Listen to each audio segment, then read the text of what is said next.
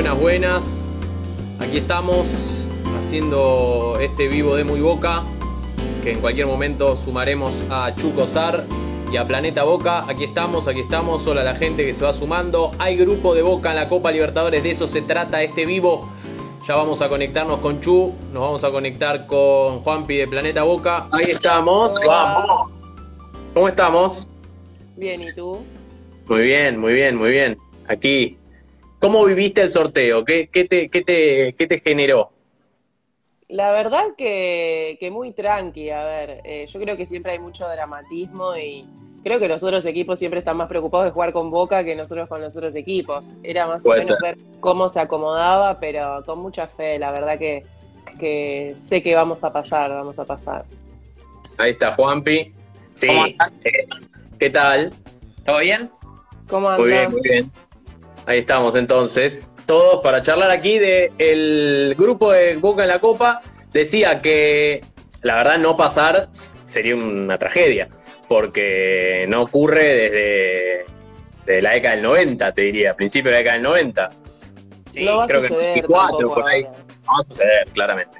No, no, hace un, hace un montón de tiempo que, que Boca no, no es que queda eliminado en, en fase de grupos. Me, me parece que por una cuestión hasta de obligación y de, nivel de rendimiento, Boca tendría que clasificar.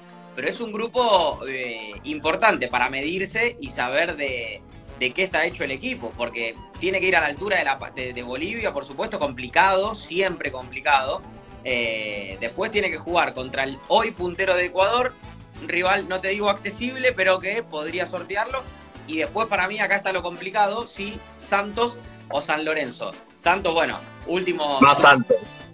que lo viene de eliminar a Boca. Y el partido con San Lorenzo, más allá de que no venga bien, siempre es particular para, para el hincha de Boca y sobre todo para el club. Entonces me parece que ahí está el tema eh, a tener en cuenta en este sorteo de la Copa Libertadores de América 2021. Pero bueno, estoy, estoy con fe, estoy esperanzado. Yo creo que, para, no por, por quitarle mérito ni nada, ni, ni quitarle importancia al tema de la altura, pero creo que en el último tiempo como que eso se desterró un poquito. Obviamente que es un esfuerzo físico que, que es muy complicado, pero creo que hoy en día los equipos también están preparados de otra forma, ya después de tanto tiempo, eh, por ahí antes generaba más incertidumbre, era otra cosa. Puede costar, obviamente, físicamente es un partido que se sabe que cuesta más que el resto, pero si comparamos jugadores entre un plantel y otro, yo creo que, que Boca está altamente capacitado también para jugar ahí. Y, y no por quitarle mérito, como decía recién Juanpi, también Barcelona es el puntero en Ecuador, pero, pero justamente yo creo que, que el rival más difícil que, que va a tener Boca va a ser Santos, porque bueno, puede pasar que pase San Lorenzo, pero no, no creo que suceda. Y así todo clasifican dos equipos, me parece que, que nada, que, que Boca tiene con qué pasar y, y que lo va a hacer sin ningún problema. Sí considero que por ahí para, como se venía diciendo siempre, que para la segunda fase puede Sí. sí, llegar a necesitar refuerzos. Pero se da, hay mucho dramatismo. Yo creo que va a pasar tranquilamente Boca. Tranquilo. Eh, yo tengo buenos recuerdos, eh, más allá de la última eliminación con Santos, le ganamos la final en 2003. Barcelona-Ecuador también tengo muy buen recuerdo, porque fue la primera vez que fui a la cancha, también ganamos, así que... Pará, metámonos en eso. Eso fue porque tenemos. Yo pensé que con The Strongest nos habíamos cruzado, pero me estaba No. confundiendo con otro equipo, otro equipo boliviano, probablemente con el Tachi. con que Strongest nos cruzamos en el 80 y pico, si mal no recuerdo. Hay dos antecedentes con The Strongest. Tenemos 65, Copa del 65, juega dos veces, eh, Boca con The Strongest, gana 3-2 en Bolivia, con Roma, Marano, un equipo Simeone, digamos, histórico, gana 3-2 en Bolivia y después gana 2-0 acá. Esa copa llega a semifinales, a segunda fase y pierde con Independiente, que sería campeón, eh, en tres partidos. Y después en el 82, que es cuando Boca vuelve a la Libertadores, de, después de ganar el título con, con Maradona, el Metro, ya Claro. sin Diego, que bueno, obviamente todo lo que vino después de la de Diego, en Boca, esa época medio de, vacas flacas, eh, se quedó afuera en fase de grupos. Jugó con The Strongest, Wilstermann y River en el grupo en el 82. Perdió con el The Strongest en Bolivia y le ganó acá, pero quedó último en su grupo y quedó afuera en primera. Claro. Pero volviendo a Barcelona-Ecuador, hay dos antecedentes. vos probablemente me vas a hablar del del 2003. Claro, son 2003 y 2013, pero bueno, el que yo me acuerdo es el de 2003, porque fue el que ganamos, que sí se acuerdan, eh, el gol que nos hizo Graciani fue después elegido el mejor gol de la Copa. O sea, yo me acuerdo Sí. que lo vi muy de cerca, la fue controlando, fue haciendo jueguitos, le pegó de aire, abajo, al palo, Impresionante. al lado. No, un golazo. Y Golazo. bueno, y nosotros hicimos, eh, los goles fueron del Chelo y de Guillermo. Y ese fue mi primer partido en la bombonera, así que tengo buenos recuerdos. Después, bueno, 2013 también, cuando estaba Bianchi jugando Eso fue contra 1-0, lo estaba repasando. Boca ganó los dos partidos Claro. en esa fase de grupos que se le complicó, ¿no? Me parece. Porque en, el- en 2003 fue empate, eh, allá 2 a 2. O sea, Sí. ganamos acá 2 a 1 y allá empatamos 2 a 2, creo. Y en 2013 me parece que ganamos los dos. Uno fue 3 a 1, creo. No, gana 2 a 1 allá. Ah. Goles de Burrito Martínez y Chiqui Pérez. El burrito Martínez, ¿vivo? Sí, vivísimo. Y acá gana 1 a 0 gol de Blandi al principio del partido. Pero es esa copa que a Boca le, le- le cuesta clasificar. Después eh, elimina con- a Corinthians y, pierde con Newell's. Por penales. Exactamente. Es la, la primera vez que, que, que con Bianchi no llegamos a la final. Exacto.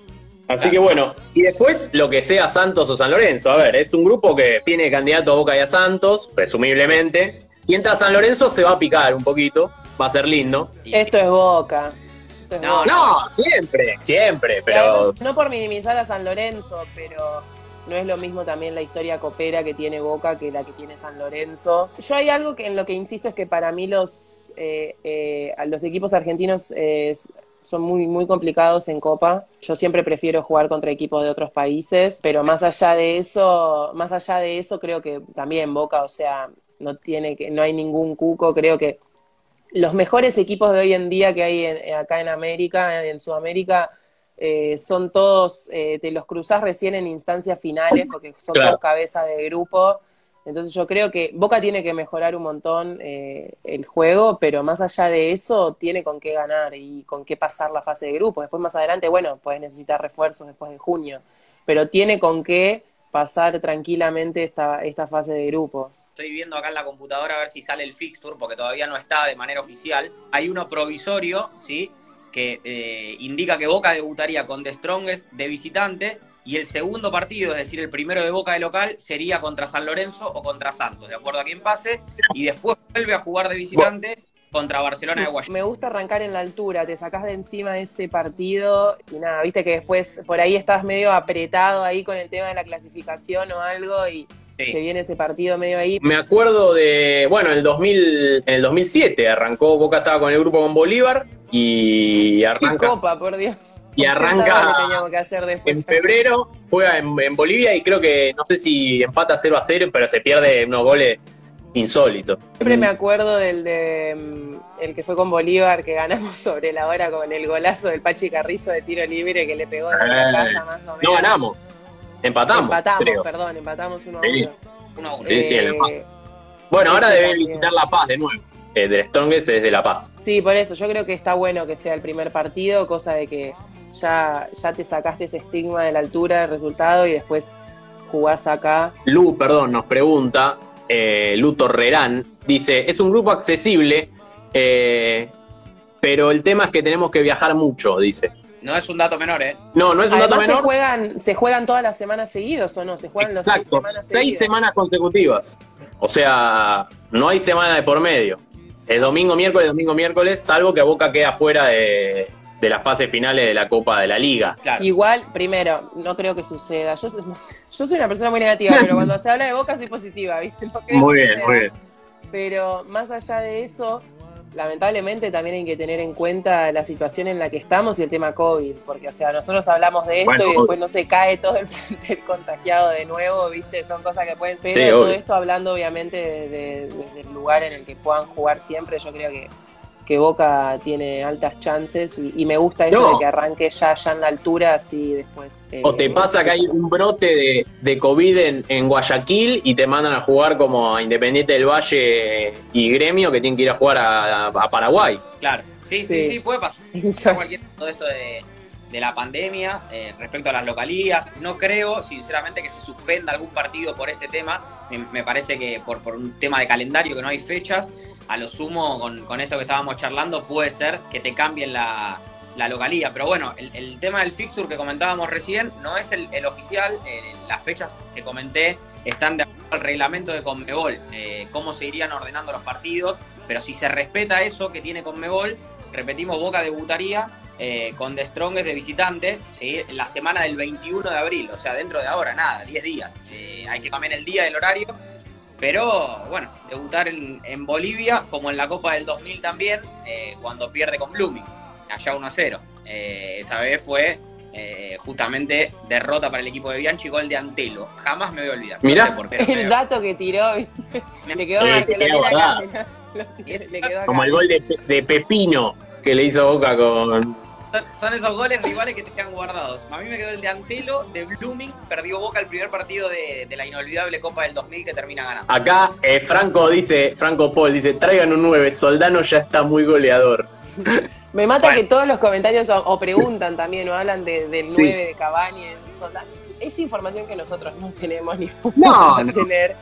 Pero yo creo que, que más allá de que se habla mucho del 9, yo sí, para, eh, o sea, creo que es importante para instancias futuras de la Copa de, traer un, un 9 pero creo que más allá de eso, o sea, como decía recién, Boca está capacitado para, para poder pasar la primera fase sin inconvenientes y, y sí, yo creo obviamente eh, traería refuerzos para la segunda parte, pero que no pan del cúnico, eh, que, se puede clasificar igual y yo creo que, que, Boca puede hacerlo y la verdad es que confío mucho en el grupo, en el entrenador, que más allá de de, todas las críticas y de que quedamos afuera con Santos de una forma bastante particular. O sea, quedó demostrado que igual sabe eh, jugar los partidos de Copa más allá de ese último resultado y, Boca va, puede pasar tranquilo. Acá Expo por ahí dice, ¿necesitaríamos refuerzos para esta Libertadores? Definitivamente. Yo creo que no sé si para la fase de grupos, pero para el para después, eh, sin duda. No, no hay posibilidad tampoco de, sumar, si no, si no me falla el, cálculo. Eh, sí o sí creo que para reforzarte tenés que, tenés que clasificar de, ronda. A partir de octavo de final, eh, podés llegar a, tener alguna cara nueva en el plantel. Me gusta el optimismo de Chu. Yo creo, si me preguntan a mí ahora, a mí me preocupa esto, de que sea semana tras semana, porque creo que Boca para clasificar, le toque Santos, le toque San Lorenzo, ese rival que queda definir, tiene que mejorar un montón, un montón. Entonces, esto no te da tiempo. Tenés que sacar Resultado, resultado, resultado, resultado. Creo que más que nunca aplica la media inglesa. Eh, eh, por lo menos en el grupo que le toque. en lo que piensa. Empatar de visitante, ganar de local. No tenés que, no tenés que perder de visitante. Yo creo que si, si cuando vaya a la altura de Bolivia se trae un punto por lo menos, me parece que va a ser negocio siempre y cuando. y va a extrañar a la gente. No es por desmerecer a los rivales, porque muchas veces nos ha pasado de no sacar un buen resultado con rivales menores, pero si desde el vamos siempre se sabe que si jugamos de local contra The Strongest, Barcelona, Ecuador, como que en un 85% de chances Boca va a ganar y ahora como que está más esa incertidumbre de que como el equipo no juega bien, no, lo puede acompañar la gente, se duda un montón, pero yo creo que, podemos eh, ganar igual. Pero como dice Juanpi, hay que mejorar un montón. Julián dice, hay que mejorar urgente el tema de no perder puntos en casa eh, bueno, un poco lo que estábamos diciendo, sobre todo porque a Boca se le está complicando. Bueno, ganó el último fin de semana, pero. la racha, la rompimos, ¿viste? Fuimos che, ¿verdad? Ahí. No nos vimos, hicimos el gualicho y salió. Vos salió, salió y. Tanto que le, que se corporizó en un sign que le dio un rebote a, Zárate, ¿no? Milagroso. Sí, un papelón en el, gol, el arquero de ellos. Me parece que esto sigue, ¿eh? porque había que, romper ahí un poquito el hielo y lo rompimos justo antes del sorteo de la Copa. Y es cierto lo que marcaban ahí. Creo que Boca, más que nunca, se va a tener que hacer fuerte de local. De verdad, ¿eh? Más allá de Gualicho y todo, creo que, que va a tener que ganar de local por lo menos me animo a decir, todos de los tres partidos que, les van a tocar en la fase de grupos. Al respecto, el amigo Federico Avellaneda dice, este Boca aplica la media inglesa, pero al revés. Gana afuera y empata de local. Sirve igual, dice. Es, que yo creo que también en este, en este momento es como que las localías no valen mucho que digamos, sí en el tema, de, ponele, obviamente que no es lo mismo jugar contra The Strongest acá que en la altura, pero al no haber gente es como que se pierde un poco ese sentido, porque los equipos salen a jugar de otra forma, no es lo mismo jugar de visitante con la bombonera llena que con la bombonera vacía. Ni hablar. Y lamentablemente no cuenta mucho, pero por eso te decía que igual más allá de eso, la diferencia que hay más que nada entre Boca y Barcelona de Ecuador y de Strongest tiene que pesar por ahí obviamente con Santos o San Lorenzo pueden ser partidos más parejos eh, pero creo que Boca tiene que pensar más allá de las localidades en mejorar y en jugar bien al fútbol. Y si Boca mejora y juega bien, obviamente eh,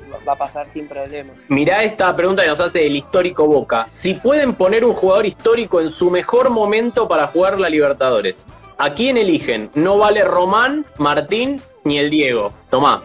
Eh, a ver. Yo tengo uno. Yo también. A ver cuál tienen ustedes. Uy, estoy dudando, pero lo voy a poner a al Chelo Delgado. Claro, yo estaba pensando al Chelo Delgado, impresionante. Yo soy, eh, al Chelo lo banco un montón, yo soy muy de Rodrigo Palacio. Claro, bueno. de lo mismo, pero por favor, y respondía siempre en los partidos importantes. El otro que se, me, que se me vino a la cabeza antes del Chelo, pero lo terminé eligiendo por supuesto a él, fue el Negro Ibarra. El otro día veía una estadística, ahora no me puedo acordar. ¿Qué hombre? Él la subió eh, para citarle la fuente porque era bárbara. Bueno, ganó cuatro Copas Libertadores y creo que a todas las finales que llegó Boca del 2000 para acá, estuvo, no, todas las finales estuvo. ganó, estuvo Ibarra de titular. Es increíble. 2000, 2001, 2003 y 2007, del 2000 para acá, las cuatro copas que ganó Boca, eh, el negro Ibarra jugó de titular todos los partidos. Entonces me parece que se vuelve un jugador vital o un jugador copero, como se dice, pero me quedo con, con Marcelo Alejandro, sin dudas. Sin duda, mucha gente, algunos dicen Batistuta, Batistuta, el Manteca, el Pato, bueno, alguien decía el Flaco Esquiavi. Eh, hay gente que nos pregunta qué grupo le toca a Boca, se está enterando por nosotros. Boca, Barcelona de Ecuador, de Strongest de Bolivia y el ganador de Santos y San Lorenzo. Santos arriba en la serie 3-1 que se define eh, la semana que viene. Sí. Hay muchos que están poniendo y preguntan por Pavón. ¿Por qué no juega Pavón? Pavón no juega porque no tiene ganas de jugar en Boca, es muy difícil. Claro, primero tiene ganas de Pero no juega porque no tiene ganas de jugar en Boca, o sea, quedó, creo que eso quedó claro hace bastante. O sea. Para mí va a estar en lista de copa, ¿eh? Estamos redondeando, la gente sigue pidiendo por Kichian Pavón. Voy a eh, repasar mientras Chu se desfrisa. Te digo, el, equipo que le ganó a The Strongest en el 65, escucha, Roma, Silvero Marzolini, Simeone Ratín, Orlando, Grillo, Beto Menéndez, Valentín, Silvera y Alberto Mario González. Grandes oh. nombres de la historia, ¿eh? Pesados en la historia de Boca, ¿eh? Ni hablar de Roma, de bueno, Marzolini, por supuesto. Nombres pesados y que algunos servirían para este momento para jugar la, Copa, Tommy. ¿eh? No los hemos visto jugar, pero bueno, la historia dice que, así debe ser, digamos. Por supuesto. Acá Arianda dice, Chu viene con delay, sí, se quedó, se quedó la Copa del 2000, de 2016. Eh, ahí, ahí se fue, ahí se fue, ahí se fue. Está Bali también, le mandamos un abrazo a Bali Campanelli, dice no le paga el wifi, pero venía bien, ¿eh? Chu, pasa que empezó a hablar mal de Pavón y se le cayó. Se le cayó, se le cayó bueno, la gente sigue preguntando por, por Pavón, qué pasa que no jugó. Se operó, por supuesto, de, sus tobillos. Eh, está a nada de sumarse al grupo y me parece que, como decíamos antes, lo van a, inscribir en la. Acá estoy, era el espíritu de Pavón. Ahí está. Justo estábamos hablando de Pavón. ¿Sabes qué era lo gracioso? Que yo seguía hablando y yo los estoy escuchando perfecto a ustedes, pero yo me veía frisada, pero yo estaba hablando y los escuchaba perfecto. No sé qué onda. Bueno, tiramos, mientras no estabas, el equipo de Boca en el 65, está en el primer partido con The Strongest, que tenía grandes nombres. Y vamos a ir al del Barcelona del 2013, que es un, lindo también para repasar, porque es cercano, pero ya hay muchos jugadores que no están de ese momento, eh, ni que uno recuerde con, con ansias su pasado por, por Boca, ¿no? 2013, el equipo que ganó 2 a 1 a Barcelona-Ecuador en Guayaquil. Salió con Orión, Emiliano Albín, de 4, Chiqui Pérez, Guille, Burdizo y Clemente. Qué hombre, Clemente. El medio batallador, el medio que puso el virrey, eh, Pablito Ledesma, Pichi Herbes, Ribay Rodríguez y Nico Colazo por izquierda. Y arriba el 7 y el 9, Burrito Martínez y Beatri. ¿Sabes qué está la dupla ofensiva? Me voy a hacer cargo de esto que estoy...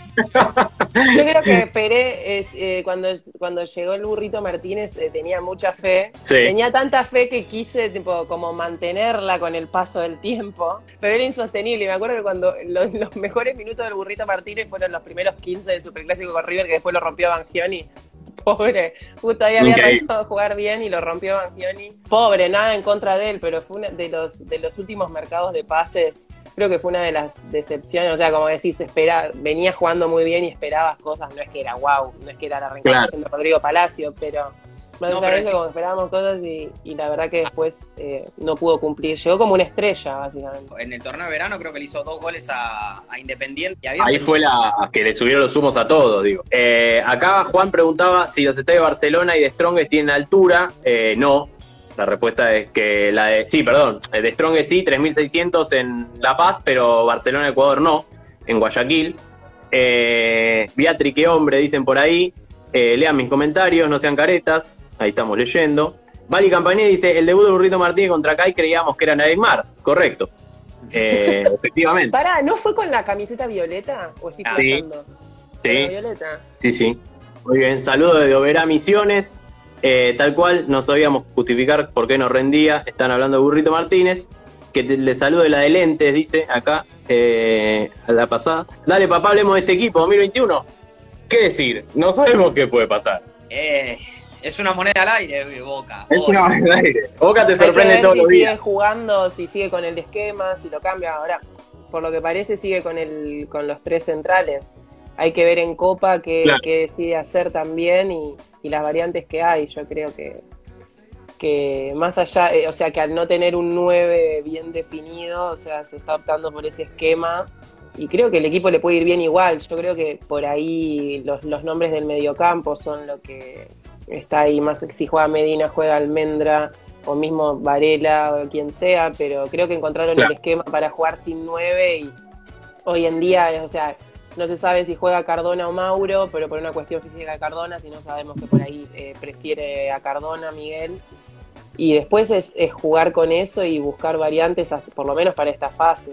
Pero yo creo que, que más allá de eso puede andar. Yo creo que al ser todas semanas consecutivas, no sé si no, si me apuraste, digo que tiene un plantel un poco corto Boca. Pero bueno, va, a tener que, van a tener que jugar muchos pibes, que es lo que, lo que viene saliendo abajo.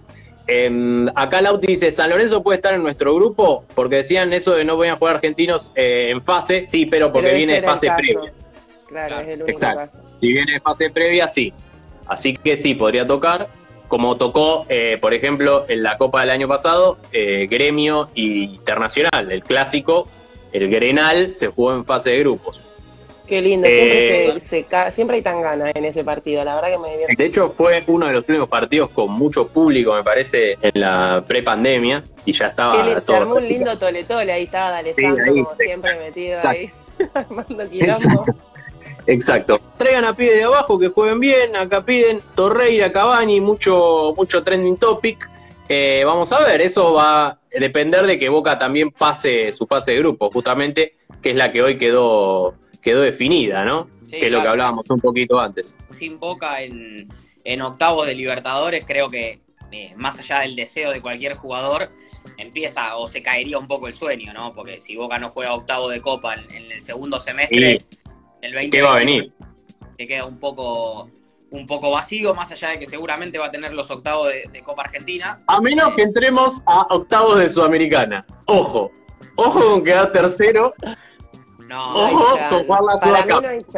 hay mucha gente que dice que prefieren eso para volver a ganar torneos internacionales, pero eh, seamos honestos, o sea, Boca tiene equipo para, para, estar mínimo en las semifinales de la Copa, falta reforzar algunos puestos, pero... No, no se puede, no, no, lo resistiría, creo que el mundo Boca hoy quedar afuera en, fase de grupo. No, por eso creo que... Implosiona, implosiona.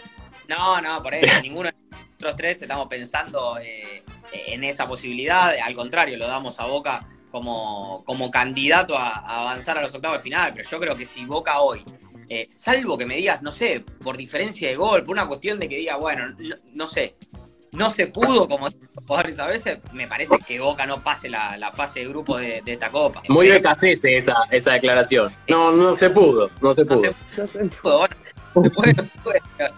Repito lo mismo, ahí no me voy a cansar.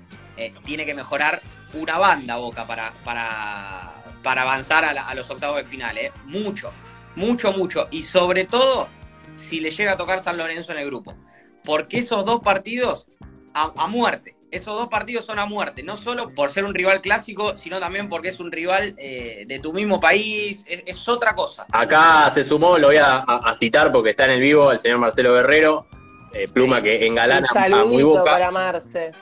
Un saludo para Marce, dice, nunca pasó del 2000, claro, por eso sería, la verdad, no estamos acostumbrados, pero, pero por eso sería que implosione el mundo Boca directamente. Sí, no, no, no. Yo no lo vi que Pero nos vamos, a ir con buenas sensaciones. ¿eh?